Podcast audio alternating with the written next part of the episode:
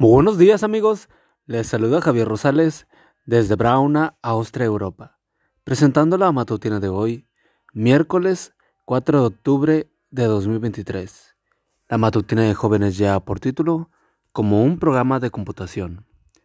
La cita bíblica nos dice, debes ser un ejemplo para los creyentes en tu modo de hablar y de portarte, y en tu amor, fe y pureza de vida. 1 de Timoteo 4:12. Un grupo de viejas amigas se reúnen para pasar el día juntas.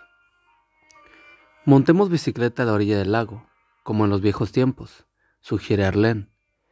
Pero yo no he manejado una bicicleta desde hace años, responde Nancy. No te preocupes, contesta Arlene. Ese software todavía está en tu cerebro aunque no hayas recurrido a él durante años. Si alguna vez aprendiste a manejar bien bicicleta, esa información, el software, está todavía archivado en tu cerebro, aunque no lo hayas hecho desde hace varios años.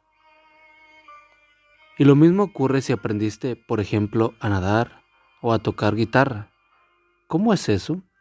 Arlene Taylor, quien es hoy especialista en fusiones cerebrales, explica que los hábitos son como un programa de computación que funcionan en nuestro cerebro a través de las neuronas.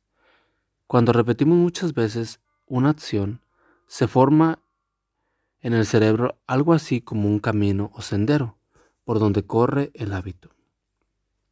Lo que esto quiere decir es que cuando ya está establecido en el cerebro, el hábito nos impulsa a actuar en forma consecuente y predecible. Mujeres de Espíritu, abril de 2005, páginas 6 y 7.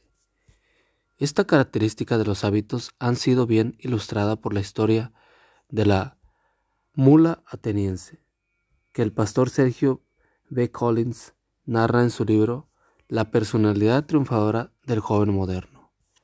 Cuenta ese relato que durante la construcción de la Acrópolis de Atenas, se usaron muchas mulas para el transporte de piedras cerro arriba. Una de ellas, quizá porque se enfermó de reumatismo o porque ya estaba muy vieja, fue jubilada. Lo curioso del caso fue que hasta el día de su muerte, la vieja mula siguió subiendo y bajando el cerro con las demás mulas jóvenes, aunque no llevaba carga alguna sobre su lomo. Qué tremendo el poder de los hábitos. Sí, por ejemplo, has cultivado el hábito de la buena lectura, de hacer ejercicio físico, de ingerir alimentos sanos, de orar, de acostarte y levantarte temprano, etc.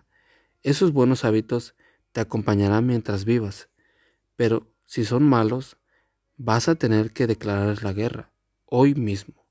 Es verdad, no lo lograrás eliminarnos de un día para otro, pero recuerda que todo lo puedes en Cristo que te fortalece.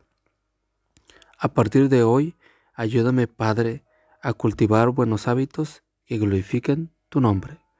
Amigo y amiga, recuerda que Cristo viene pronto y debemos de prepararnos y debemos ayudar a otros también para que se preparen, porque recuerda que el cielo no será el mismo si tú no estás allí.